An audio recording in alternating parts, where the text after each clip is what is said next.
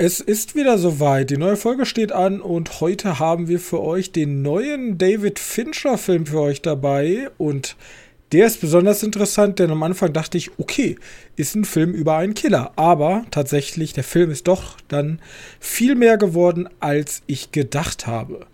Das alles und den einen oder anderen Kinofilm noch dazu, jetzt in der neuesten Ausgabe des Medienkneipen Podcastes.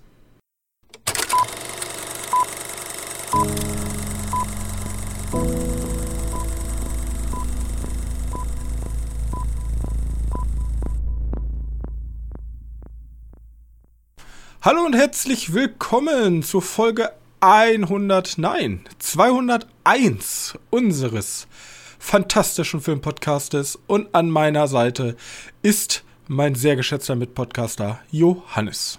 Hallo. So, ähm, ja. Folge 201 äh, starten wir doch direkt mal rein mit dem Titel, auf den ich mich schon seit Anfang des Jahres extrem gefreut habe, nämlich The Killer oder im Deutschen Der Killer. ähm, ja, ist der neue Film von David Fincher, ist bei äh, Netflix erschienen. Ich hätte den so gerne im Kino gesehen, aber er lief noch nicht mal in der nächstgrößten Stadt bei uns. Ich weiß gar nicht, wo der überhaupt ein Kino-Release bekommen hat. Außer äh, in den also Niederlanden in Hamburg, in, in Hamburg hatte der einen. Ja, okay. Also im Vergleich zu den Netflix-Sachen, äh, Netflix-Sachen, im Vergleich zu den Apple-Sachen sehr kleiner Release. Ähm, aber na gut. Ja, The Killer. Äh, Michael Fassbender spielt einen Auftragskiller, der, ähm, ich würde mal sagen, bei seinem ersten Job geht eine Kleinigkeit schief und dieser kleine Stolperer ähm, entwickelt sich dann zu einem, ich würde ich würde es mal so betiteln, zu einer kleinen Existenzkrise bei ihm. okay, kann man, ja, ja, vielleicht. Passt wohl. Ja. Denn ja, also wenn ich mal, wenn ich mal den Film review, ja, ich fand den nämlich richtig, richtig geil. Ich fand ihn richtig, richtig geil, weil ich habe den wahrscheinlich nicht nur als reiner John Wick Action-Killer-Film gesehen.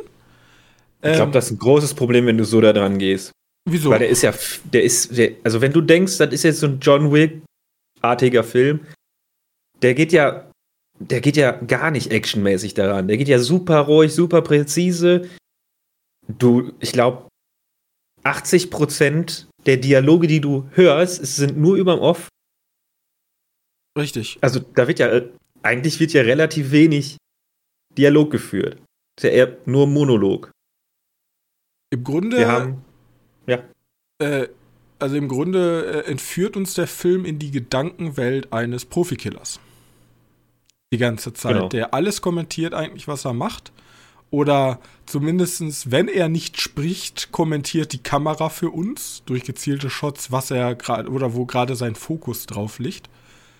Ähm, und die eigentliche Action ist, wenn sie dann kommt, immer sehr explosiv, brutal und aufregend, aber das sind ganz feine Spitzen ja, innerhalb Würde ich schon fast klinisch nennen, oder?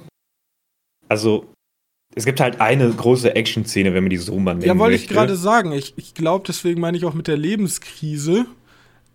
Für ihn war das Ziel immer sehr klinisch vorzugehen. Bloß es gibt halt mhm. diese Momente, wo das auch, also wo es irgendwie nicht so ganz so läuft, wie er es geplant hat. Ja, und ich meine, also man, man kann den Film, wenn man jetzt gar nichts da mitnimmt von dem ganzen Dialog und was er so von sich gibt, kann man den als Actionfilm mitnehmen, weil die Action, die gezeigt wird, ist schon bombastisch geil. Also, es gibt diese eine längere Kampfchoreografie in einem Haus in Florida, glaube ich, oder irgendwo in Amerika mit irgendwelchen mit irgendeinem Hillbilly, die ist schon enorm krass gemacht.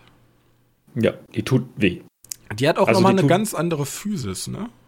Ja, genau. Der, das, der, der scheinte eher unterlegen. Ja, wenn man, also wenn ich das jetzt mal auch mal mit so einem John Wick, der ja auch sehr viel, da Also bei John Wick ist es tatsächlich, wir haben ja schon mal über Gant Fuge geredet. Da, da ist es bemerkenswert, wie gut das alles einstudiert ist, etc. Aber diese Physis in dieser Szene, die kam so krass rüber, dieses Monster von einem Menschen, mit dem er sich da prügelt und die Schläge, die haben so wehgetan. Das kann, also, ja. die, diese Art kannte ich bis jetzt tatsächlich nur aus dem äh, Sportkino und aus also sowas wie ähm, Boxing, Creed oder so. Wo ja enorm darauf geachtet wird, dass diese Wucht eines Schlages unfassbar genau eingefangen wird. Und das hat mich direkt so in so ein Creed oder ähm, halt ein Rocky in, eher in sowas erinnert, als in einen, äh, so einen Killerfilm. Ja. ja. Ja.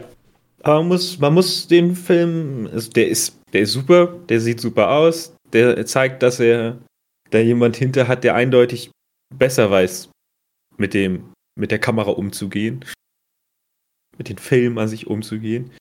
Aber die Geschichte ist schon relativ flach. Ne? Also das ist halt ein Auftragskiller, der, da ist ja nicht wirklich viele doppelte Böden sind da ja nicht drin. Kannst da natürlich ganz, ganz viel da reindeuten, wenn du möchtest. Aber die Geschichte, die erzählt wird, ist halt einfach nur. Die Geschichte ja. ist super straightforward. Genau. Ich fand aber dieses, gerade weil du es ande äh, andeutest, hä, dieses ähm, An Andeuten in dem Film hat bei mir super krass funktioniert, weil man kann da, also für mich haben sich so zwei Segmente aufgemacht. Einmal ein Mensch, der immer, ähm, der immer Prinzipien und Regeln in seinem Leben hatte und diese Prinzipien und Regeln penibel befolgt hat. Und dann gerät er in Stolpern und diese Prinzipien und Regeln ähm, werden so ein bisschen brüchig und er agiert auf einmal außerhalb seiner gesetzten Regeln, die er sich gegeben hat. Genau. Da sieht man ja schon ziemlich am Anfang, wenn der Monolog abbricht. Genau, und in dieser Stelle, weil am Anfang ist er sehr, also es ist eine sehr, wie sagt man, sehr schwarze Brille auf die Welt. Also keine Empathie, man möchte im Grunde einer der Gewinner und nicht der Verlierer sein. Nicht, nicht dieser, man, man ist lieber der Wolf als ein Schaf, also eines der vielen Schäfchen. Und trotzdem wird am Anfang so, eine, so, eine, so ein Gesamtbild aufgemacht von wegen ähm, die Menschen und die Menschen. Und im Grunde kann man, wenn man jetzt abseits von diesem Killer-Dasein das nehmen könnte, könnte man dieses Mindset ja auf jeden Menschen draufpacken.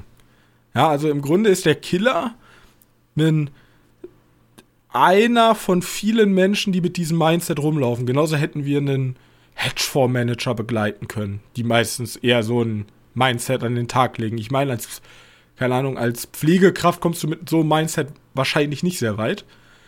Ähm, aber ja. ich fand ganz interessant, dass es eher so eine Blaupause war für einen Menschen, der eine sehr kalte Weltansicht hat und durch dieses Straucheln dann tatsächlich seine Weltansicht kurz mal ablegen muss und äh, anders agieren muss. Ausbrechen muss aus seinem System, was er sich selber geschaffen hat. Boah, das war sehr kunst, äh, kunstwissenschaftliche Analyse-Stuff. Ähm, aber gerade gerade dieses dieses keine Empathie zeigen, keine Empathie zeigen, das wird im Film immer und immer und immer wiederholt und er schafft es dann ja doch, Empathie zu zeigen, auch wenn die, wie er Empathie zeigt, sehr krude und. Wie, Ist, wie war, der, war der eine Definition von einem Soziopath? Das ist eine gute Frage. Da kenne ich mich, also ich habe, ich kenne mich tatsächlich sehr viel mit Soziopathie und äh, Psychopath, Soziopath aus. Ich das ist, glaube ich, nicht so leicht. Da müsste man jetzt tatsächlich einen richtigen äh, Psychologen fragen, ob der Anzeichen davon besitzt. Mich würde es nicht wundern. Ähm, die Frage, ja, ja die, die, die Frage ist, also dieses gen generell, dieses jemand ein Psychopath oder ein Soziopath, das ist immer schnell gesagt, aber meistens ist es das gar nicht. Es gibt auch ja, Menschen. Ja, weiß ich, weiß ich. Also ich meine, ein Soziopath würde ja niemals. Im Grunde, was ich ganz interessant finde, im Grunde hat er sich durch seine, durch seine Regeln, die er sich selber gesetzt hat, zu einem Soziopathen gemacht. Also ja, seine Aufgabe war es zu handeln wie ein Soziopath.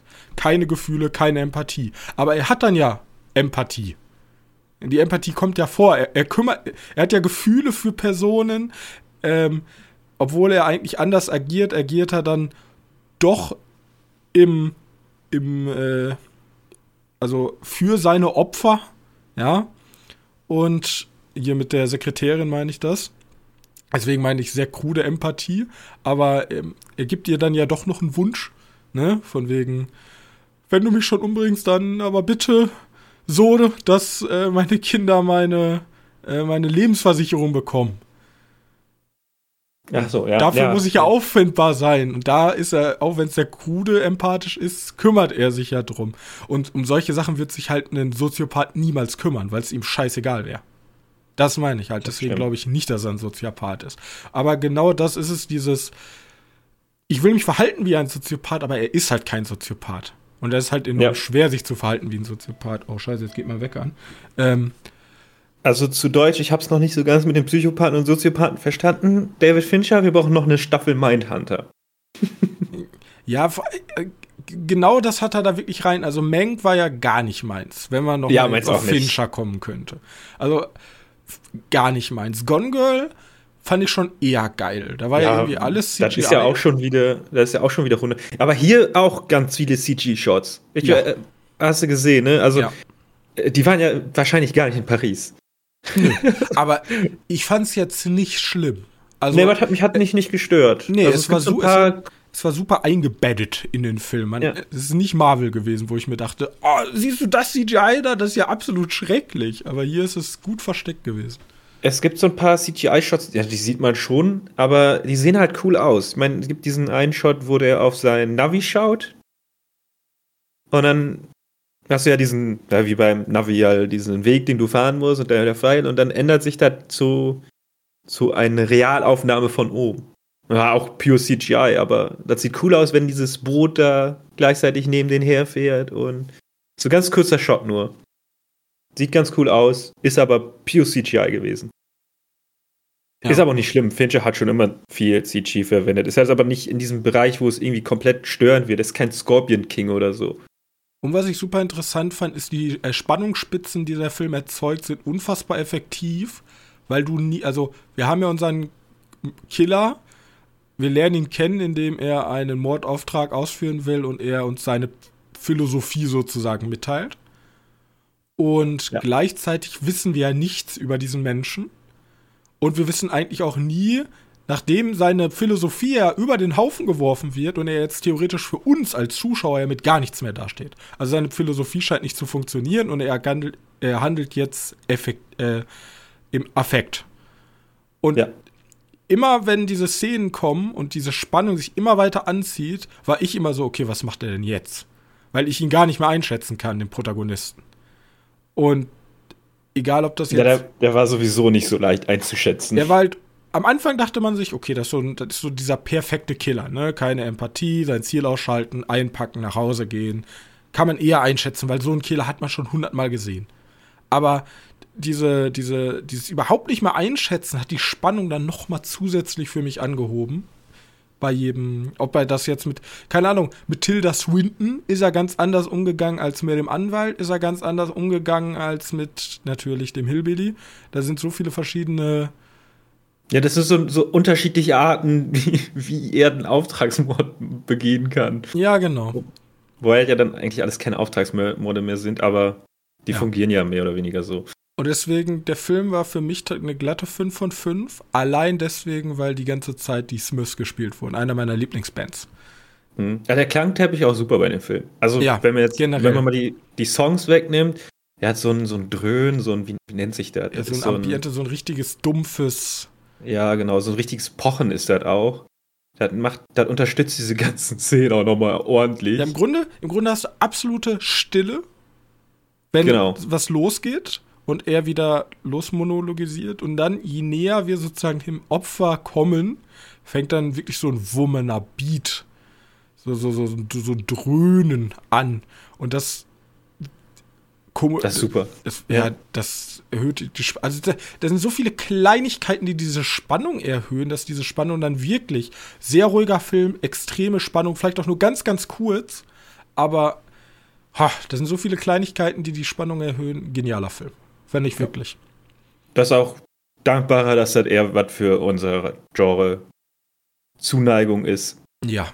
Also so ein Menk, ja, okay, klar, du magst Hollywood und so, mir schon bewusst. Ja, aber der Film hat insgesamt nicht ah, funktioniert. Der war, also, ja, ihr könnt euch nochmal unsere äh, Review dazu anhören. Äh. Ja, man muss dazu aber sagen, dass Meng kein Blond ist. Ja, also Blond war ja einfach ein Totalausfall. Also Blond ja, war ja einfach nur scheiße. Menk hatte ja wenigstens noch eine gewisse. Also Menk fand ich ja noch. Fand ich ja, in Ordnung, mal, aber für diese Länge und für das, was da investiert wurde und natürlich genau. wieder große Hollywood, schwarz-weiß, riesige Geschichten. Ich, ja. ich will jetzt nicht sagen, dass Blond totaler Ausfall war, Doch. aber du hattest so zwei Szenen, die ganz gut waren. Ich kann auch vorstellen, dass einer der Musk ganz gut schauspielert, aber die, die kriegt ja gar nichts. Also die Dinge zu spielen wie in dem Film ist der GAU gewesen. Also, ja, es ist schon wirklich ein schrecklicher Film gewesen. Und der dauert dann auch drei Stunden oder so.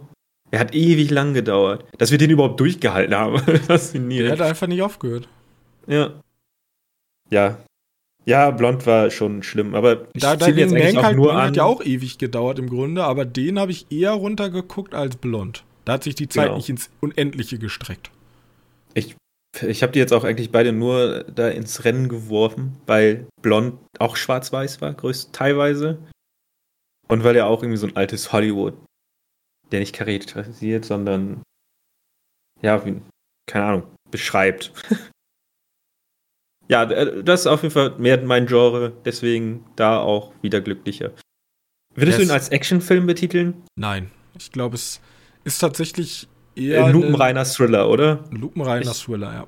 Vielleicht ja, mit ein paar. Drama-Elementen, aber das Drama spielt sich eher in der Person ab. Also es ist jetzt nicht ein lupenreines Drama, weil dafür fehlen Protagonisten, die Drama erzeugen können. Der Und Dialoge. Drama-Erzeuger ist er. Es ist Drama in, in, in, in ihm. Genau. Ja, aber ich würde eher sagen, lupenreiner Thriller. Ja. Gut. Okay, okay. Sehr schön. Äh, The Killer kann man bei Netflix einfach gucken. Endlich mal, das ist immer dieses zwei, dreimal im Jahr, wo Netflix so einen raushaut und man sich denkt, oh, ja, das habt ihr aber auch nur geschafft, weil ihr einen richtig guten Regisseur eingekauft habt, aber ja, weitermachen. Und dann kommt wieder nur genau. Scheiße. Genau, muss man wieder bis zum nächsten Jahr im November warten, wenn dann Arcane rauskommt, die nächste Season. Ja. Aber, warte, ich habe noch gute Neuigkeiten hier, die Actors Guild. Hast du vielleicht mitgekriegt? Die haben den Steig ist beendet. Ist das so? Jetzt, jetzt ja, beides. Jetzt Drehbuch die, und Actors sind fertig? Ja, genau. Die, der, der, der Streik ist beendet und anscheinend sind die Actors zufrieden mit dem, was sie bekommen haben. Also, ich meine, ganz ehrlich, wenn du dir das so anschaust und du weißt, wie viel Geld Hollywood umsetzt und du dann liest, wie viel die bekommen haben, denkst du ja auch nur so, was? Dafür haben die jetzt so einen Stress gemacht? Aber ja. Ja, ich äh, meine, Marvel wird nicht so, so zufrieden sein, weil ja. Marvel hat ja extreme Probleme gerade. Ja, ähm, das ist ja aber nicht die Schuld der Actors, sondern die Schuld von den un uninteressierten, unmutigen, äh, wie heißt das, Produzenten, die immer den gleichen Scheiß produzieren. Langsam klappt das nicht mehr.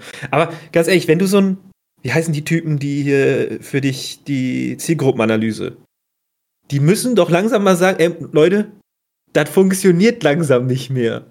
Wir müssen die, die, die Leute, die die Zielgruppenanalyse machen, die müssen da doch, das müssen doch mitkriegen. Ist, ich würde jetzt sagen, natürlich, okay, ähm, generell viele Unternehmen haben ja eine Marktforschung und die Marktforschung, Marktforschung ja so heißt es. anderes ja. als genau äh, keine Ahnung, die haben dann so Gruppen aus möglichst diversen Menschen, Frauen, Männer, möglichst verschiedene Nationalitäten, Alltagsgruppen. Und die zeigen denen dann Sachen und dann sagen die, ist toll oder nicht toll. Also so ähm, Testgruppen, die gibt es auch noch einen Fachbegriff, der mir gerade nicht einfällt, oder Umfragen oder die machen aus den Metriken zu Merchandise und was machen die hunderte, hunderte Analysen. Das, also bei Disney, da gibt es wahrscheinlich eine ganze Abteilung von Leuten, die jeden Tag hunderte von bücherdicken Analysen ähm, erzeugen und die irgendwelche armen Analysten dann durchlesen müssen. Und das Problem ist, ich würde jetzt am liebsten sagen, mutig zu sein. Es gibt ja den tollen Spruch, wenn du nicht an deine Grenzen gehst, weißt du nie, wie stark du bist, ja. Und das macht ja kein großes Unternehmen. Einfach aus dem Grund, mutig zu sein mit hunderten Millionen von Budget ist halt ein Risiko und dieses Risiko ist so groß. Vor allem für die Aktionäre. Und deswegen sind die so unmutig. Weil wenn du nochmal ja. einen Marvel-Film machst, ist die Wahrscheinlichkeit wesentlich höher erfolgreich zu haben, als was komplett Neues zu machen. Und das ist die einfachste Mathematik dahinter. Da kannst du hunderte Millionen Marktforschung setzen, da kommt immer raus, ja, die Leute bei einem unbekannten Produkt ist immer eine sehr große Dunkelziffer und die hast du bei Marvel-Produkten halt nicht. Das Problem, ja, was wir uns eher sehen müssen, ist, wieso, mach, wieso sinkt die Qualität des Bekannten immer so weiter? Das ist, glaube ich, der eigentliche Kasus Knacktus. Also, wieso werden Marvel-Filme denn immer schlechter? Weil, wenn du jetzt an den Iron Man, eindenk, äh, Iron Man 1 denkst, der war ja nicht mehr so schlecht wie ein. Äh, ja, der war auch noch von Universal. Ja, Ant-Man. Nein, daran, daran liegt's nicht. Ja. Aber die Qualität ist ja wirklich immer weiter runtergegangen. Vor allem, es gab ja diesen Report, ich weiß jetzt nicht mehr, ob es Variety oder Hollywood Reporter, irgendeiner hat einen riesigen Report über Marvel geschrieben und hat gesagt, er geht zu Ende. Ähm, auch mit ganz viel Insider-Informationen und bla und Analysen. Und du kannst richtig sehen, nachdem diese große, diese große, wie heißt das, äh, Phasen, die nennen ja immer Phasen, nachdem diese große Endgame-Phase vorbei war, unfassbar erfolgreich, Milliarden verdient, also unfassbar reich geworden. Danach die Phase, das war ja diese, wir wissen gar nicht, wo wir hinwollen, Phase schon fast. Ähm, ab da ist es, ist einfach nur noch, geht's nur noch nach unten, was Einnahmen angeht. Ja, ja, wie gesagt, wahrscheinlich ist es die Planlosigkeit, die da, oder der, Warte, hatten die bei Marvel, die hatten doch mal die ganze Zeit diesen 5G, ne? Kevin? 5G oder ja, so? Ja, deswegen, der hat ja auch immer bis zum, der, der hatte ja so einen Gottstatus, weil er diese ersten drei Phasen aufgebaut hat. Ist der nicht mehr dabei, oder? Doch, der ist immer noch dabei. Aber der hat halt den Biss verloren. Also der, der weiß auch nicht mehr, wohin okay. damit. Er hat nichts, und deswegen glaube ich, gleiche kann man auf Star Wars anwenden. Da sieht man, wenn man komplett planlos irgendwo reingeht. Ähm, das hat nichts mit den Leuten, die dahinter sind, tatsächlich zu tun. Ich bin der festen Überzeugung, dass der übelste Gümmelproduzent ein gutes, gutes Star Wars Universe aufbauen kann. Es bedeutet halt Zeit, was die Studios nicht haben, weil die Geld machen müssen und die Aktionäre wütend werden. Und Feige hat es halt geschafft, einen Plan zu entwickeln.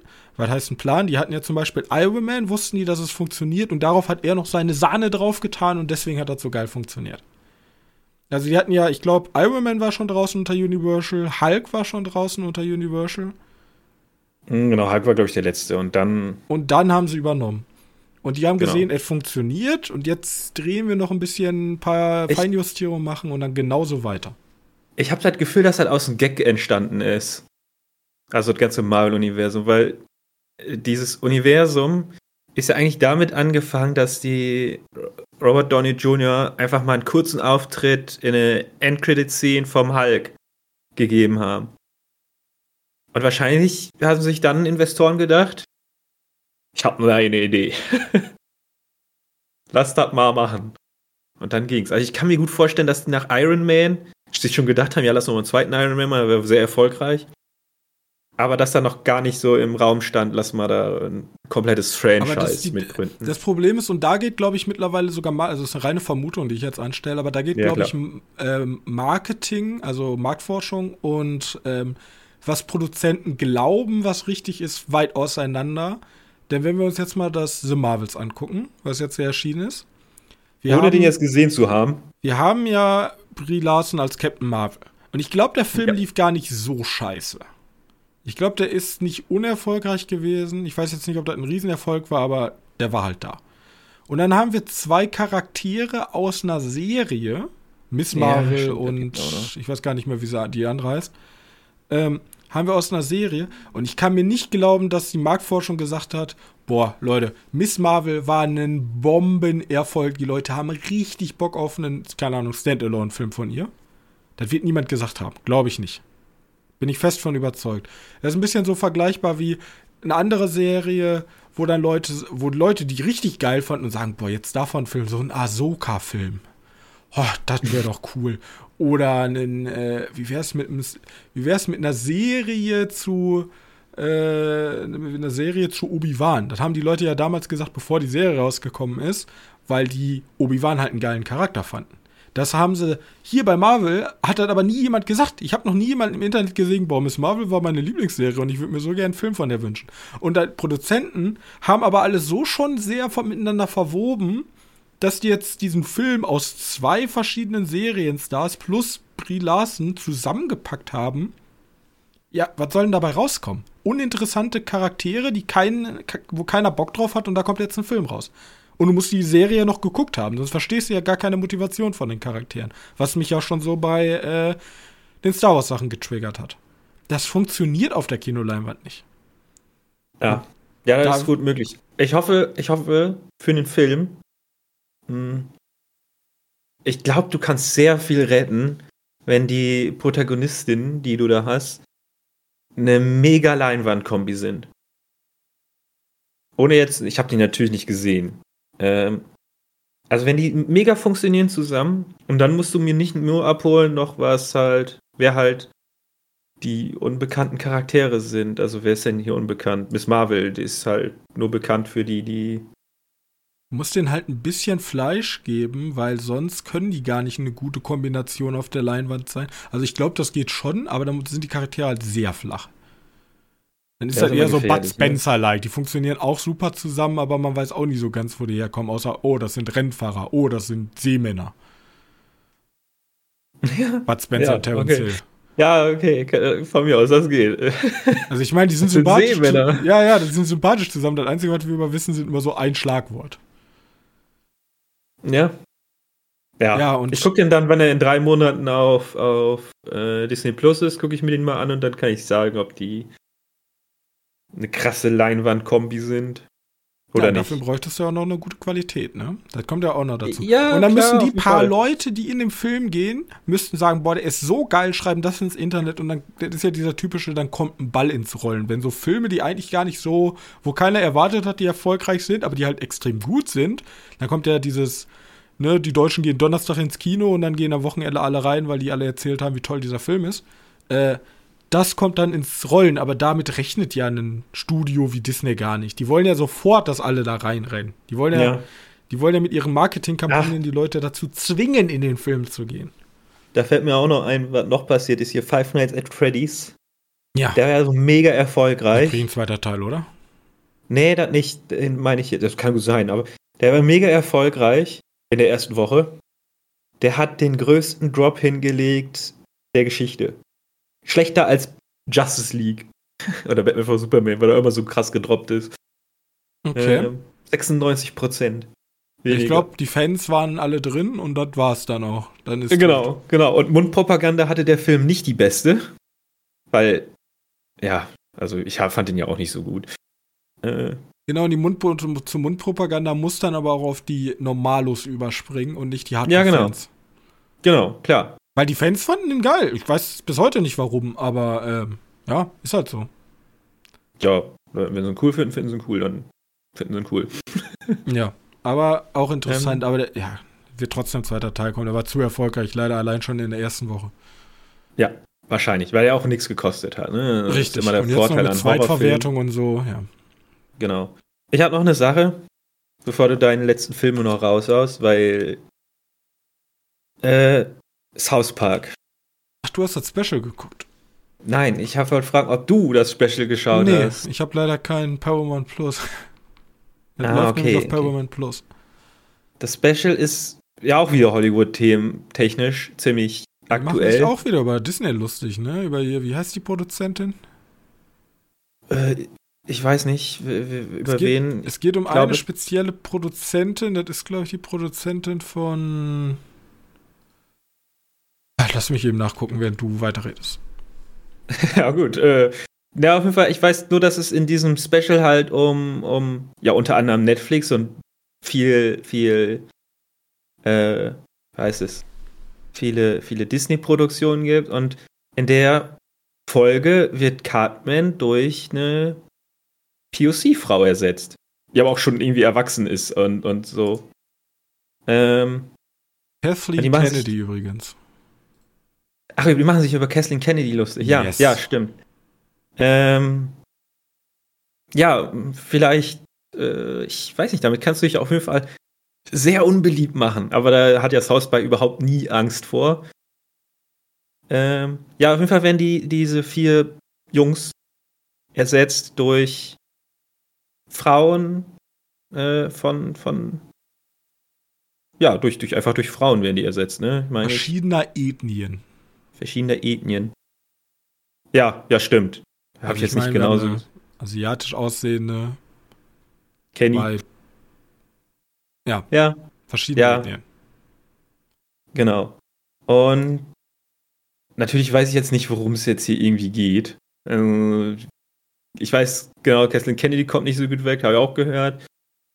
Ich weiß, dass Walt Disney irgendwie im Keller einen Stein besitzt, der immer wieder den gleichen Film erzeugt und die Leute so gucken ihn trotzdem. Also, Stimmt, habe ich auch gehört. Das habe ich noch mitbekommen. Ah, ist wieder. Ja, schade. Schade, ich dachte, hättest du sie gesehen, dann. Nee. Ja, gut, wir haben alle keinen Paramount Plus. Das ist wir haben alle keinen Paramount Plus. Wir müssen auch Abstriche machen. Äh. Ja, ich, kann ja sein, dass, äh, dass du gesehen hast und ich würde gerne wissen, hast du da irgendwas mitgekriegt? Gab es da irgendeinen Aufschrei? Weil. Ist, also ich habe bei TikTok, ne, das ist ja immer so meine Anlaufquelle, was die Leute gerade so cool finden. Da war ein, zwei Memes darüber oder fand ich toll die Szene. Die posten da, also bei TikTok gibt es ja keinen Copyright, da wird ja immer komplette Szenen aus Filmen und alles da reingeschnitten. Ja. Ähm, ja, aber kein großes Medienecho. Ah, okay. Ich finde find natürlich, ja, gut, ich bin, ja. das, bei South Park habe ich immer das Problem, ich bin mir nie ganz sicher, auf welcher Seite die stehen. Also, natürlich machen die einen bissigen Kommentar auf solche Sachen, aber ja, ab und zu bin ich tatsächlich so, dass ich jetzt nicht weiß, kennst du dieses, ich dachte, das wäre ein Joke-Meme? Ja, mit, ja, dem, mit, ja. Dem, mit dem Spongebob-Fisch. Ich dachte, ich dachte, das wäre ein Witz. Bei South Park bin ich mir mittlerweile nicht mehr sicher. Da bin ich auch so. Ich dachte, ich dachte, das wäre ein Witz. Aber denkt ihr wirklich, dass Catherine Kennedy an allem schuld ist? Ähm. ja, ich glaube, das ist einfach nur so ein Pleaser, weil ich nach Star Wars 8 war ja extrem Kathleen Kennedy an gefühlt allem schuld. Ja, die ist ja immer noch an allem schuld, dabei macht die kaum noch was. Ich meine, die hat seit jetzt Indiana Jones den neuen Teil gemacht und davor 2019 erst The Rise of Skywalker. Also, die hat jetzt einen Film gemacht dieses Jahr. also, deswegen, das, dieses, das ist so ein Crowd-Pleaser, aber, ich mein, aber ich weiß nicht, ob das die richtige Crowd pleasen sollte. Das meine ich damit. Ja, genau das, nämlich ich habe davon mitgekriegt, weil ich, ne, als wir über, äh, wie heißt es, Ahsoka gesprochen haben, habe ich mir Meinungen aus dem Internet geholt, auch aus YouTube-Videos. Und da bin ich in so einer komischen Bubble geraten, wo jeder weibliche Charakter in, in Film, egal in welchem Film, gehasst wird, wenn die nicht irgendwie aus den 80ern kommt und von allen als gurusartige weibliche Figur angesehen wird. Also ein Ripley oder so. Äh, und alle Charaktere, die nach 2010 Nee, warte, Dingens war auch noch da. Äh, Emily Blunt zählte auch noch als starker weiblicher Charakter. Alle Charaktere aus, äh, aus Sicario. nochmal? Sicario, genau. Alle, alle Charaktere, sagen wir einfach nach 2020, äh, die geschrieben wurden, sind halt alle schlecht. Das ist halt so ja, eine. Diese Bubble sagt ja auch häufig einfach, das ist immer eine Agenda, die die Studios verfolgen. Ja, das ist, ja, genau. das ist eine Agenda, um äh, Frauen weiter nach vorne zu bringen oder so. Und ich so, ja, was ist das Problem damit? Also, solange der Content gut ist, nicht so äh, Ghostbusters, alle Woman-like und der Film ist einfach scheiße, sondern. Äh, ja, und äh, ja, genau, da war ich in diesem Zwiespalt mittlerweile, dass South Park sich natürlich darüber lustig macht und so überspitzt, dass man merkt, das ist natürlich Satire, aber dass es teilweise halt so viele Crowdpleaser hat, aber genau für diese Zielgruppe dann auch. Ja, genau. Also das, dass das dann aber auch nie aufgelöst wird, was dann eigentlich gute Satire ja, oder gute Komik ab, macht, sondern äh, genau. dass dann einfach dazu stehen gelassen wird. Ja, gut, die müssen ja eigentlich diese, die müssen ja die Lösung nicht bringen. Die wollen ja einfach nur mit dem Finger drauf zeigen und wehtun. Sehr wehtun. ähm, ja, wie gesagt, meine Bubble, meine zerstörte Bubble Ich benutze ja kein TikTok mehr, das ist der Grund unter anderem. Äh, meine zerstörte Bubble ist äh, irgendwie irgendwie kacke. also wirklich, es gibt so, jetzt ohne jetzt irgendwie welche YouTube, da, YouTuber irgendwie zu fronten, aber da gibt es so ein paar, die wirklich sich nur darauf ja. darum sprechen. Und dann geht es auch wirklich nicht mehr um die Filme an sich, sondern geht eigentlich nur, was die für eine Scheiße gemacht haben, weil da jetzt, weiß nicht, Bad Girl einen Film bekommen hat. Ja, das Problem, was wir, glaube ich, aktuell haben, ist generell, dass nur noch Mono-Optionen und Meinungen gelten. Also du ja. da kannst halt nichts mehr differenziert betrachten, sondern es nur noch, ja, Frauen sind da scheiße, Frauen sind da richtig geil, Männer sind da scheiße, Männer sind da äh, geil. Also du hast halt nur noch die, im Grunde bei Meinung diesen An- und Ausknopf. Finde ich gut, finde ich scheiße, und aber nicht mehr irgendwas dazwischen. Dass man sich wirklich genau. mal ähm, also ich, ich finde, kann man hinter, also nicht, jetzt nicht mit dieser Agenda-Scheiße und was weiß ich, aber kann man, kann man sich wirklich mal ja. alle Filme angucken, wo viele Frauen in den Hauptrollen sind und zu gucken, okay, wie, wie ist der Wertungsdurchschnitt? Ähm, in den letzten fünf Jahren, wie haben die Filme performt, wie fanden die Leute die Filme, wenn man jetzt mal absolute Fanboys und diese, diese ganze Schmutz von Leuten, die sagen, Frauen sollen aus Filmen raus, rausstreicht. Ja, man muss ja immer irgendwie die Zehner-Wertung und Nuller-Wertung irgendwie rausziehen, weil die. Ja, man muss halt, die, immer die also das finde ich, das finde ich an sich eine spannende Frage, gar nicht sexistisch gesehen, sondern, aber dass man da über solche Sachen diskutiert und guckt, okay, wie hat sich denn das weibliche Schauspiel entwickelt, vielleicht über die Zeit? Also wir haben immer mehr gute äh, weibliche Actor im Vergleich zu früher. Ähm, gar nicht. Genau, und, und RegisseurInnen. Also die gab es ja gefühlt gar nicht. So gar nicht. Marvels und, ist ja die von. Und ich meine, wenn ich, wenn ich solche Candyman. Sachen jetzt sag, wenn ich solche Sachen sage, dann muss man immer ganz, ganz gut mit seiner Wortwahl aufpassen, weil sonst springt dir direkt irgendeine komische Bubble aufs, aufs, Hau äh, aufs äh, Dach. Ja, dann kriegen wir, dann kriegen wir Klicks. Ja, dann kriegen wir schön. Aber schön. Ähm, da müssen wir da am Anfang der Folge machen, nicht so irgendwie mit. Die Leute versuchen halt so, so Meinungen, die tatsächlich das Gesamtbild mal sehen wollen, versuchen die halt auch direkt zu deformieren und schlecht zu reden. Das meine ich nicht alle, sondern hauptsächlich diese Bubbeln, die halt irgendwie aus einer sehr subjektiven, mit objektiv angereicherten Kritiken, äh, äh, Fakten versuchen die halt das so zu zerpflücken, dass es für sie gerade passt oder eben nicht passt. Und das finde ich halt schade. Ja. Genau. Mein, mein Hot Take ist, ist South Park vielleicht einfach zu stumpf als Satire, dass es heutzutage noch funktioniert? Das kann, ich leider kein, kann ich dir leider keine Antwort drauf geben. Ja, das ist auch ein Thema, wo man wahrscheinlich erstmal drüber nachdenken muss, aber das glaube ich mittlerweile. Ja. Ja, aber Satire nee. dafür alles, ne? Und äh, let's go. Sollte Gut. alles dürfen, ja. Okay. Ich habe einen das Film, der auch Sachen verarscht. Ach so, ja, ich, ich glaube, da hatten wir schon mal drüber gesprochen kurz. Oder? Nee, haben wir nicht kurz drüber gesprochen. Das ist nämlich ein anderer Film, den werde ich gleich sprechen. Violet Nights habe ich geguckt. Ah, okay. Violet Nights, David Harbour, ist äh, ein Film, der Weihnachten ein bisschen konterkariert, ein bisschen äh, satirisch angeht, denn David Harbour ist so, ist Santa, der richtige Santa und sein Problem ist, er hat eigentlich gar keinen Bock mehr, die Leute feiern, ist nur noch Kommerz und alles ist Kacke und er ist halt der wirkliche Weihnachtsmann und er versucht halt den Kindern, die wirklich noch an ihn glauben, Geschenke zu machen. Und ähm. wir haben halt so eine richtig reiche Arschlochfamilie, die feiert in so einer großen Villa und äh, da ist äh, ein kleines, ja, das ist eine äh, Mann, Frau, Kind. Und Mann, Frau, Mann und Frau ähm, mögen sich nicht miteinander oder haben, sind kurz davor, sich zu trennen. Aber sie schenken ihrer Tochter zu Weihnachten einen, in Anführungszeichen Walkie-Talkie, wo sie direkt mit dem ähm, mit Santa Claus sprechen kann. Und dann kommt es aber, die reiche Arschlochfamilie ähm, wird überfallen von irgendwelchen Profis. Die wollen nämlich an das Geld, was unten in der Villa im Tresor ist.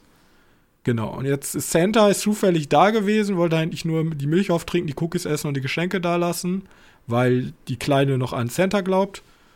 Und dann wird halt in ein Handgemenge, äh, hineingezogen. Äh, der, der böse Typ wird äh, auf einem riesigen äh, Eispropfen aufgespießt und jetzt ähm, sein, seine Rentier hauen ab und jetzt muss er so, keine Ahnung, was ist ein guter Film?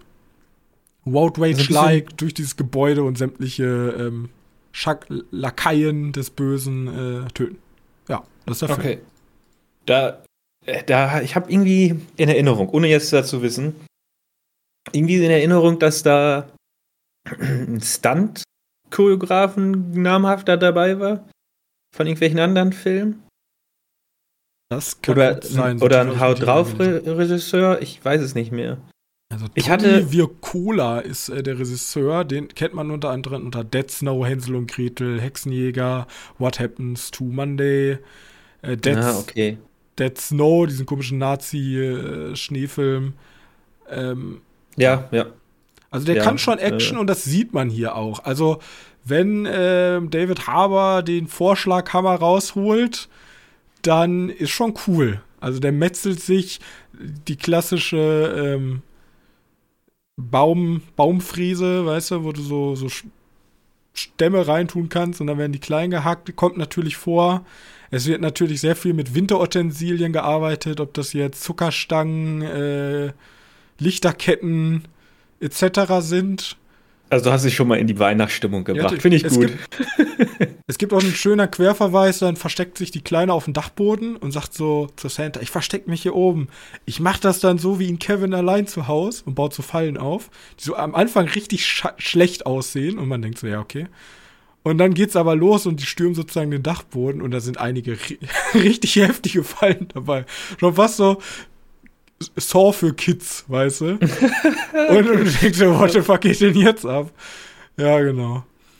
Ähm, und einige richtig brutale Szenen, wo irgendwelche Nägel in Köpfen sind und so. Deswegen, der Film macht Spaß, der ist jetzt nicht besonders, das ist alles, alles overacted hier. Also allein die böse Familie, wir haben so die, die Großmutter, die so keinem Geld geben will, aber jeder will ihr Geld. Und dann gibt's so den Schleimer und die eine. jeder Tochter, will ihr Geld, ist auch. Ja, gut. und die Tochter, die so einen richtigen Idiotenschauspieler hat, der die ganze Zeit sagt, so, ah, lenkt sie ab, ich mach sie mit drei Karatenschlägen, werde ich hier alle aus dem Raum töten können. Und ja, das ist ein ganz riesige Overacting-Show, ähm, sehr brutal, aber hat mir sehr gut gefallen. Deswegen Violet Nights, wenn ihr euch mal ein bisschen anders auf Weihnachten einstimmen wollt, und nicht mit ja. Last Christmas im Radio, dann guckt den euch an. Äh, kann man bei Wow im Abo gucken. Sehr schön. Funktioniert jetzt auch ohne. Äh, yes, kann man jetzt Desktop Launcher. Im Browser ohne Desktop-App kann man den gucken. Genau, das dazu. Yay. Okay. Und jetzt Dump Money. Stimmt, da war sie im da Kino. Da war ich im Kino mit meinem anderen ähm, BWL-Freund. Ne? Wir beide, wir beide Wirtschaftsleute haben uns angeguckt, wie die, wie die Normalos ihr Geld investieren, ja. Dump Money ist die Bezeichnung dafür, wenn Normalos in Aktienhandel reingehen und damit Geld verdient haben. Die Hedge, glücklicherweise. Nee, ja, nicht unbedingt. Also Dump Money ist eher das Geld, was, wo Hedgefonds sich, sich denken, geil, Normalos investieren Geld in Aktien und das ist dann unser Geld, weil die ja gar nicht wissen, wie man Geld investiert. Also das dumme Geld kommt sozusagen zu den Hedgefonds. Ah, okay, okay. Also Dump ähm, Money ist nur das Geld, was du reintust. Die Gewinne, die rauskommen, also, das ist also kein dummes Money. Nur das Geld, was also, du in die Börse reintust. Okay, okay. Der einzige Grund, warum ich in den Film reingehen wollen würde, aber nicht ins Kino irgendwann später, wenn er dann mal rauskommt. Äh, Paul Dano spielt da mit. Ja, der spielt und der, ähm, und der Typ ist, die Hauptprotagonist. Achso. Und der Typ ist dafür bekannt, dass der, wenn ein Film, also ich glaube, der hat den besten Score Scha besten Schauspieler-Score. Also die Filme, in denen der vorkommt, sind immer gut. Also wenn ich mir jetzt angucke, so Little Miss Sunshine, There Will Be Blood, The Batman, Prisoners, ja. Die Fabelmanns, äh, Swiss Army Man, dann hat jetzt seine Vita leider einen kleinen Kratzer. Also ich meine einen kleinen oh. Kratzer. Okay. Es, Dump Money ist kein Totalausfall. Ähm, um euch mal abzuholen, worum Dump Money geht. Dump Money handelt über den ähm, GameStop wie nenne ja. ich es jetzt? Also, Vorfall. Vorfall, ja, okay.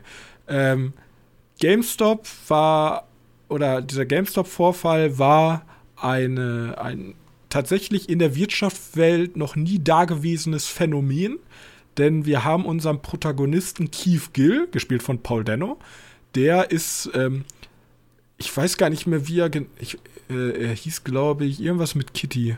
Ich komme ja, gerade nicht auf komplett den, Wowing, Wowing Kitty, genau. Und okay.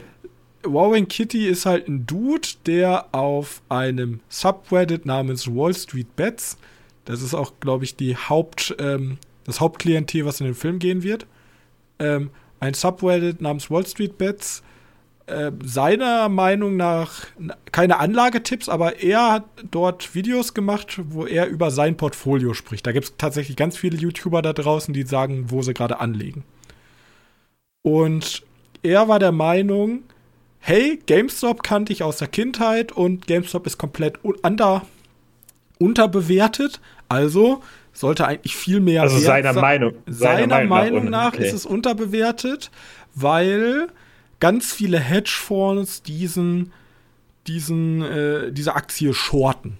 Und shorten ist nichts anderes als du wettest da drauf, dass. Dass die verkackt. Dass die verkackt, genau. Und da so viele oder dass so viel Volumen, so viel Short-Volumen auf diese Aktie liegt, sagt er, hey, die ist so viel geschortet, deswegen ist die unnormal low, ja. Und ich glaube, die sollte eigentlich viel höher sein und ich glaube an die Aktie und hat halt 50.000 Dollar da rein investiert, was für ihn und natürlich eine Menge Geld ist. Und so wie ich das verstanden habe, da noch Leute dazu geholt. Ne? Er hat ein paar Leute und am, überzeugt. Am Anfang wird er dafür belächelt aber gerade dieses David gegen Goliath, also er mit seinen 50.000 Dollar, die halt nichts an der Börse sind, gegen milliardenschwere Fonds, ähm, hat dann die Leute auf Reddit immer mehr, weil er auch ein sehr sympathischer Typ ist, hat die Leute auf Reddit immer mehr dazu gebracht, auch ihr Geld da reinzubringen. Und das hat dann irgendwann solche Maße angenommen, dass halt Fernsehsachen, äh, Fernsehsachen, also Fernsehsender darüber berichtet haben, Zeitungen darüber berichtet haben. Und es ist wie so ein, wie so ein unaufhaltsamer Ball und es haben sich immer mehr Leute angeschlossen und haben in GameStop investiert. Und so ist daraus weniger ein kluges Investment geworden. Also da waren natürlich auch viele Leute dabei, die sich einfach nur daran bereichern wollten, weil der Kurs immer weiter angestiegen ist. Aber es war eher so eine Wir gegen die da oben. Mentalität. Es ging gar nicht mehr darum, unbedingt Geld zu machen, sondern es ging hauptsächlich darum, wir zeigen den kein der, Geld machen zu lassen. Euch, also selbst wenn ich kein Geld mit dem Scheiß jetzt verdiene, euch pisse ich jetzt richtig an Karren. Das war das Hauptziel. Ja. Finde ich genau. gut. Sich, um jetzt noch mal ein Fachwort reinzubringen, das bringt sich, das nennt sich ein Short Squeeze. Also man squeezed sozusagen die Leute raus, die diesen Short-Position aufgebaut haben. Also man drückt sie raus, weil die Aktie so ins Un Unendliche steigt. Also wenn man eine Short-Position auf was hat, muss man sozusagen die auch immer bedienen können. Also ist alles sehr kompliziert, aber im Grunde, je höher der, also je schlechter deine Wette läuft, desto mehr Geld musst du immer nachschütten, damit weiter mhm. deine Position aufgehalten wird. Wenn du kein Geld mehr hast, musst du nämlich veräußern und dann verlierst du halt alles. Dann geht all dieses Geld sozusagen an die Leute, die da rein investiert haben und daran geglaubt haben. Und genau, so entspinnt sich dann sozusagen ein Machtkampf zwischen den, ähm, zwischen den Hedgefonds, da wird dann später auch noch die, äh, der Neo-Broker, das ist sozusagen das Tool, wo du Aktien drüber kaufen kannst. Da gab es dann den riesigen Skandal, dass Stimmt, auf einmal der Verkaufbutton nicht mehr funktioniert, also dass der Kaufbutton nicht mehr funktioniert hat, sondern nur noch verkaufen kannst. Wo dann wiederum tatsächlich eine offizielle Anhörung rausgeworden ist. Aber das, das ist illegal, oder? Das ist doch furchtbar illegal. Da redet man von Marktmanipulation, auch ja. weil dieser, dieser Broker, wo, also Robin Hood heißt der, das ist so das Ding in Amerika, wo du relativ sehr günstig Aktien kaufen kannst. Mhm. Ähm, für eine Finanzspritze genau von einem sehr verbandelten Hedgefonds sich halt Geld geliehen hat.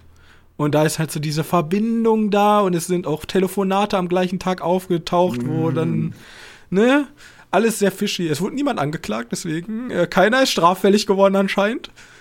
Ja, genau. Also, ne, aber. Aber das ist auch wieder, das ist auch wieder Mühlen für diese komischen Verschwörungstheoretiker, diese, Ja, okay. Also okay. da, ich, auch wenn ich Verschwörungen nicht glaube, aber da wären, wären Verschwörungen wahrscheinlich sogar am ehesten wahr.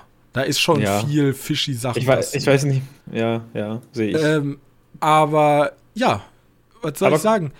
Diese ganzen Sachen, die ich gerade ja. euch erklärt habe, wird eigentlich nie wirklich erklärt in dem Film. Wenn sie erklärt werden, ist das so ein Satz, der aber in dem Tempo des Films sofort untergeht. Und was der Film für mich nicht so gut macht, ist, wir haben Paul Denno, der spielt Keith Gill, unserem Hauptprotagonisten, der an die Aktie glaubt. Wir haben gleichzeitig auch, wir haben auch Seth Rogen, Pete Davidson. Pete Davidson spielt den Bruder von ähm, äh, Keith Gill. Und wir haben die Hedge Force. Und das finde ich interessant, also die Hauptprotagonisten zu begutachten. Was die so machen. Also die äh, Hedge Force werden natürlich wie die grö größten Arschlöcher der Welt dargestellt. Ähm, von wegen, also wir sehen ganz am Anfang ist jemand in einem Haus, in einer riesigen Villa und will irgendwen unter Druck setzen, dass endlich die Baurechte da durchgesetzt werden. Und sein einziges Ziel ist, das Gebäude direkt neben seiner noch größeren Villa abzureißen, dass er während der Corona-Pandemie einen eigenen Tennisplatz da bauen kann am Meer. Ja, ne, also nicht sympathisch. So, nicht so die sympathischsten Leute. Ähm, aber dann kommen, haben wir auch gleichzeitig so ganz viele Normalos. Die werden dann immer introduced, so, keine Ahnung. Äh, Person XY, äh, Krankenschwester, aktueller Kontostand minus 16.000 Dollar. Okay. Oder Studentin XY, aktueller Kontostand minus 160.000 Dollar. Weil Studenten. Studenten, klar. Ja, in Standard. Amerika, ne? Ja, ja. Studenten haben, ja, Die gut, Leute haben ja. leider nichts zu sagen. Die, die, die, das ist so der, weil im Grunde ist dieses ganze Konstrukt Wall Street Bets, äh, GameStop, ist nicht besonders schwer. Also sind halt Leute, die äh, David gegen Goliath gespielt haben, Ende. Da ist die ganze Geschichte eigentlich schon erzählt. Das kannst du natürlich nicht in einen eineinhalbstündigen Film gießen. Deswegen packst du so ein bisschen Fluff da rein. Bloß dieser Fluff funktioniert für mich nicht. Die Leute haben meistens nichts zu sagen und die gelten dann sozusagen, das sind halt die Davids, die dann da rein investieren und dann werden so ein bisschen die Geschichten erzählt, so ja, das ist eine arme arme Krankenschwester und die investiert trotzdem, obwohl sie Schulden hat, noch ihre letzten 10.000 Dollar, die sie irgendwo angespart hat, da rein. Und vor allem, ja, für die Geschichte ganz cool, für mich der wirklich auch Leuten, die Angst vor der Börse nehmen möchte, weil über die Börse tatsächlich man sehr gut investieren kann, ohne hier Full Wall Street Bets und alles Risiko in eine Aktie zu gehen, ähm, genau die falschen Signale sendet, weil da sind Leute, die wirklich nicht investieren sollten, investieren da Geld in hochrisikoreiche Anlagen.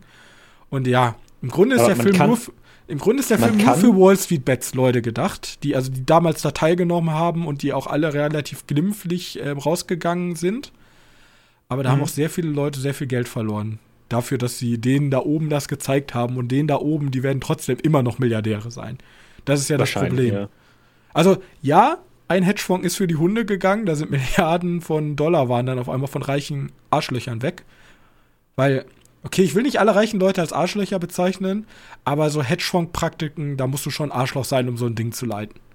Und Leute, also wir normalsterblichen Mittelstandsbürger oder auch Leute, die vielleicht eher in dem nicht so reichen äh, Haushalten leben, die werden ja mehr, niemals ne? in einen mhm. Hedgefonds investieren können, weil die werden dich gar nicht aufnehmen. Solche Volumen an Geld haben wir gar nicht, dass die überhaupt bei dir anklopfen.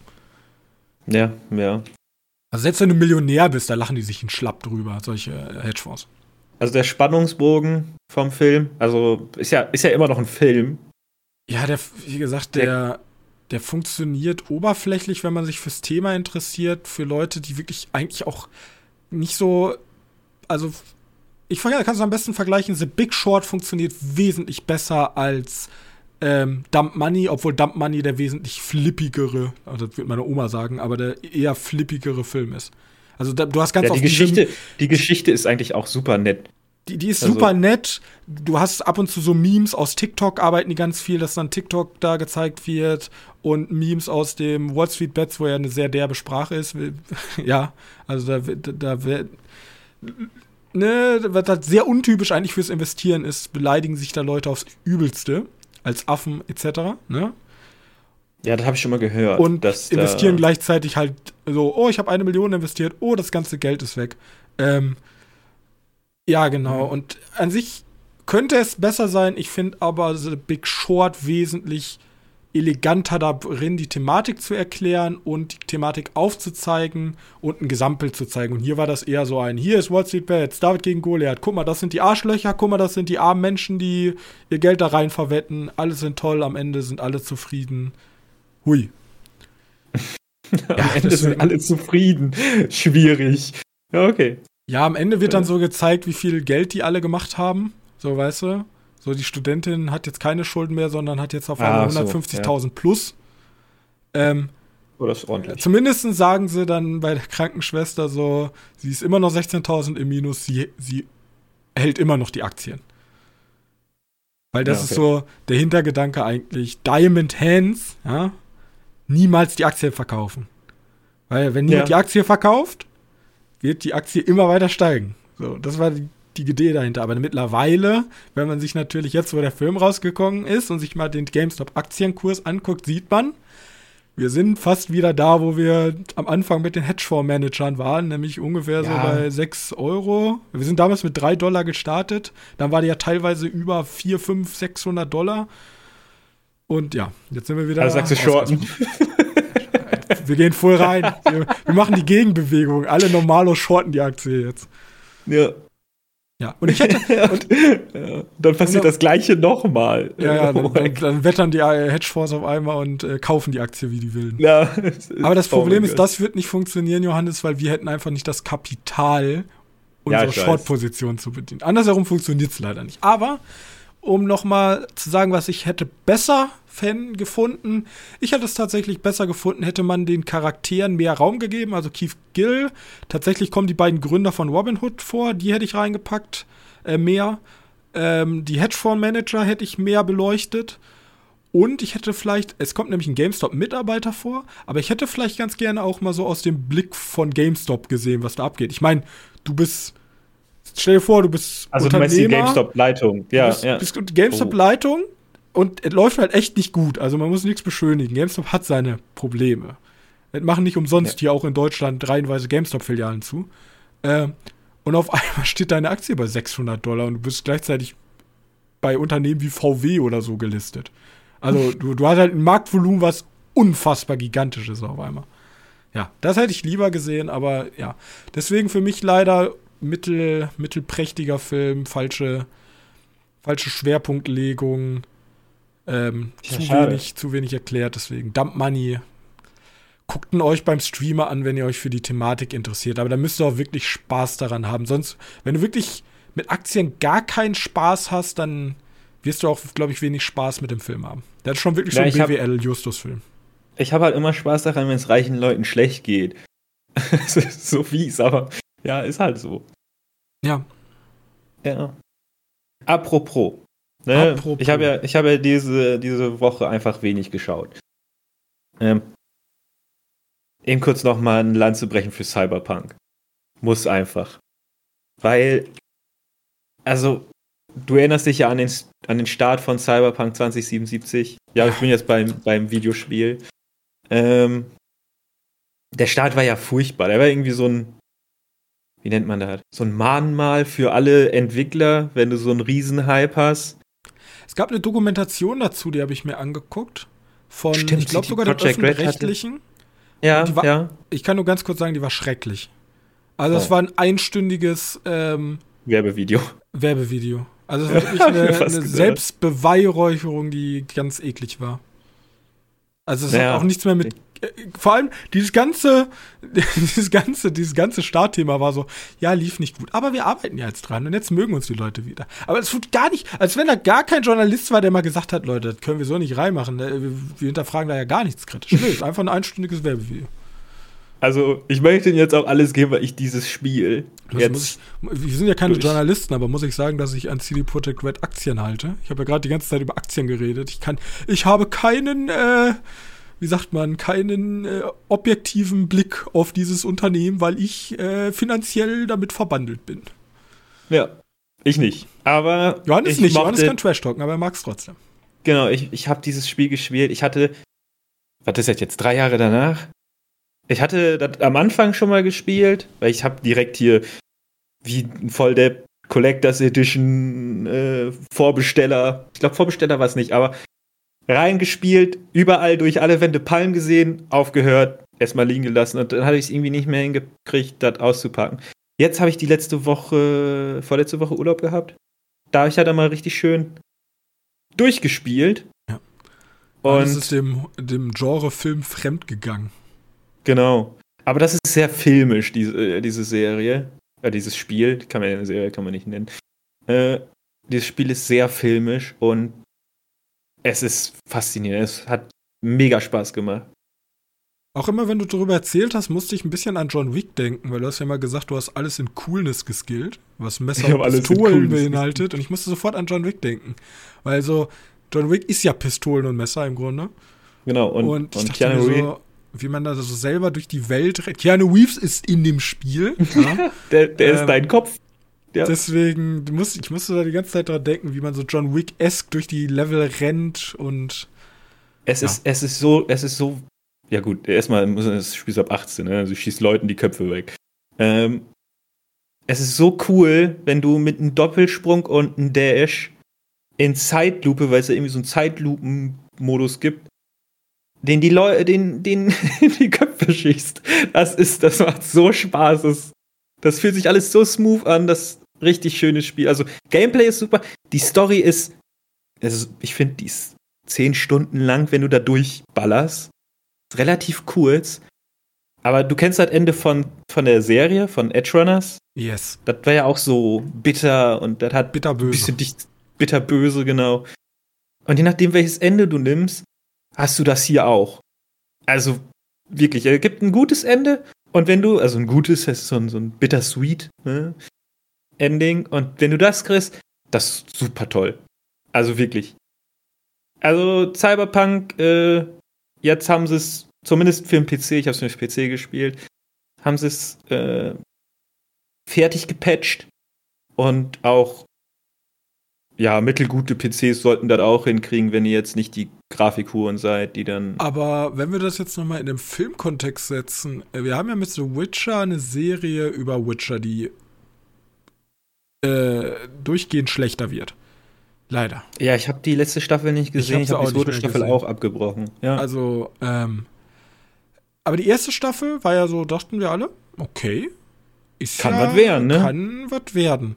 Jetzt ist die Sache, wir haben Arcane am Firmament ganz am Ende von 2024, ja, ähm, wo jeder ja Bock drauf hat. Das Schlimme ist, ich habe bei Arcane schon mittlerweile Angst, weil der Hype und meine Vorfreude ja. ist so enorm, dass ich ja. so denke so, oh Gott, die, die, die, die, die Stacks sind hoch, ja. Die, äh, ja. Aber jetzt denke ich mir so, okay, du hast The Witcher, du hast Cyberpunk, das sind ja zwei sehr große Marken mittlerweile. Ja, witzig ist eigentlich vorher gar nicht so, also waren so eher so super nischige Sachen. Jetzt sind das schon durch die Videospiele riesige Marken. Genau. Ja, Cyberpunk Könnte man nicht sagen, okay, scheiß ne? auf alles, was in den Serien passiert ist, wir nehmen nochmal unseren Superstar, unseren Superman-Schauspieler, packen ihn in den Kinofilm. Also als klar, aber und wir nehmen einen. Ich meine, wir haben einen Idris Elba und wir haben einen Keanu Reeves. Wieso kein Kinofilm? Äh, also also meinst du bei Cyberpunk jetzt? Yes.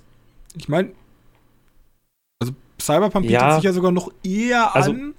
Also ich habe das Spiel nie gespielt. Ich weiß, äh, ähm, Silverhand hieß er, ne? Mhm. Johnny ist, Silverhand. Johnny Silverhand ist ja in deinem Kopf, also ist ja ein Hologramm. Ja. Ich weiß ja nicht, wie man den von der Person loslesen könnte oder ob das überhaupt im Kontext des Spiels Sinn macht. Es wäre natürlich, wenn du Keanu Reeves. Also du meinst sozusagen die Keanu Reeves Geschichte? Ja, genau. Erzählen. Das, das ist halt ein Scheitern, ne? Aber.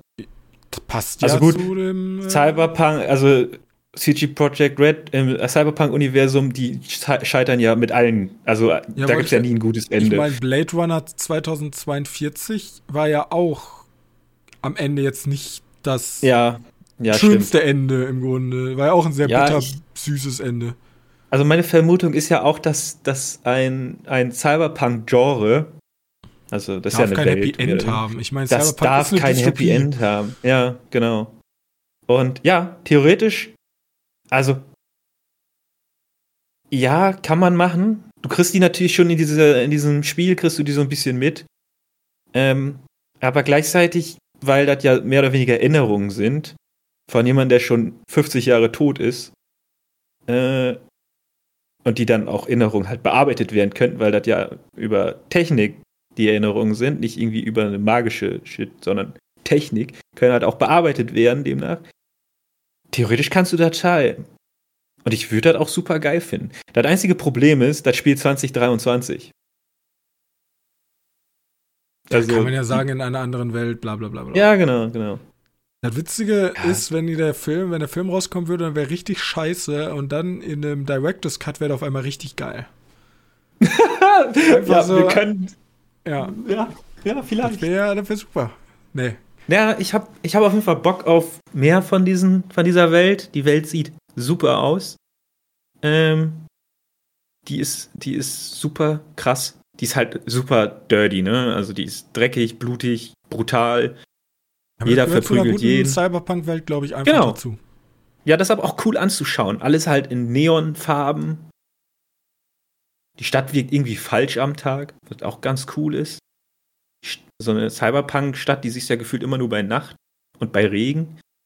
Hier gibt es die mal am Tag. Das sieht ganz komisch aus. Aber auch irgendwie cool. Äh, ja, ich glaube, dass du in diesem Cyberpunk-Universum äh, ordentlich noch was machen kannst. Aber sehr gut. Ihr, die haben ja schon angekündigt, dass da, dass sie da noch was vorhaben. Ja, also finanziell wird der erste Teil ein Erfolg sein. Die haben hoffentlich bloß eine Lehre gezogen.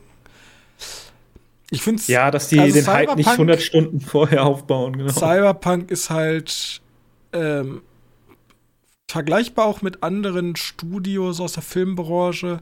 Es, also Cyberpunk hatte so einen Ruf von so einem, das ist, die, die haben keine Schattenseiten und die sind unangreifbar. Einfach aufgrund ihres, die, die machen Spiele, die sind teilweise buggy, die sind aber immer spielbar und die sind aber für den Spieler. Also keine Ahnung, ob das jetzt, du kaufst ein Spiel auf GOG und kannst es im Grunde jedem schenken, weil es gibt keinen Kopierschutz. Solche Sachen, wo, wo Spieler viel Wert drauf legen und die bösen EA, ne? Die schlechte Spiele und dann noch Mikrotransaktionen. Ähm, und Spiele aufkaufen, einen Teil rausbringen, der, der super wack ist, den dann keiner kauft und dann das Spiel absetzen. Ja, genau. Und im Grunde hat jetzt CD Projekt Red natürlich auch eine riesige Narbe davon getragen. Also die Leute sind argwöhnischer, die Presse ist wesentlich argwöhnischer, weil was mich am meisten damals gestört hat, ist, dass die Presse nicht genauer nachgefragt hat. Also die, alle waren dann verwundert, als auf einmal die Testmuster rauskamen und alles scheiße lief. Aber dass vorher niemand mal nicht mal eine kritische Frage, sondern für die war ja alles geil, sieht alles geil aus, alles toll. Aber mhm. das liegt wahrscheinlich auch generell am Videospiel, Videospieljournalismus, der ist wenig ausgeprägt in solchen Sachen. Ja, und, und der ist auch meistens sehr dankbar, wenn die überhaupt irgendwo hin eingeladen Ja, genau. Werden, ne? das, ist, das ist ein riesiges Problem, das ist eigentlich an sich schon kritikwürdig. Und das Gleiche sieht man ja auch, also das, das Schlimmste wäre für mich, wenn das A24 für mich werden würde. Jetzt, wo wir haben wir vor kurzem ja drüber geredet, dass die in größere IPs gehen wollen. Und wir haben mhm. am Anfang drüber geredet, größere IPs heißt größeres Risiko, also weniger Kreativität, weil du musst sicher gehen, dass das ein Erfolg wird. Und dass sich A24 in so eine, der glänzende Ritter in seiner tollen Rüstung und jetzt warten wir ein, zwei Jahre und dann ist es der schwarze Ritter, wo man ganz viel Abstand von will, weil er alle seine ja. Prinzipien verraten hat, so wie ein Killer. Perfekter Zirkelschluss. Ähm, gut. ja. Ja, ja, durch. ja perfekt. Ähm, ja, das war doch mal eine aufregende Folge. Ihr trotzdem Stunde lang. Wir schaffen es immer, egal wie viele Filme. Wir können einen Film gucken, reden wir eine Stunde drüber. Wir können 20 Filme gucken, reden eine Stunde drüber. Ja, perfekt. Ne? Deswegen ne? ähm, bedanken wir uns recht herzlich bei euch. Und wenn ihr uns noch einen kleinen Gefallen tun wollt, dann äh, gebt uns doch eine nette Bewertung bei eurem Bewertungsportal eures äh, euer, euer, euer der Eures Vertrauens. Eures Vertrauens, äh, Spotify, iTunes, Apple Podcast, was weiß ich. Obwohl Apple Podcast wird jetzt irgendwie eingestellt. Ich habe keine Ahnung, wo mittlerweile unsere Google-Sachen veröffentlicht werden. Ich weiß selber nicht. Ähm, ja, genau.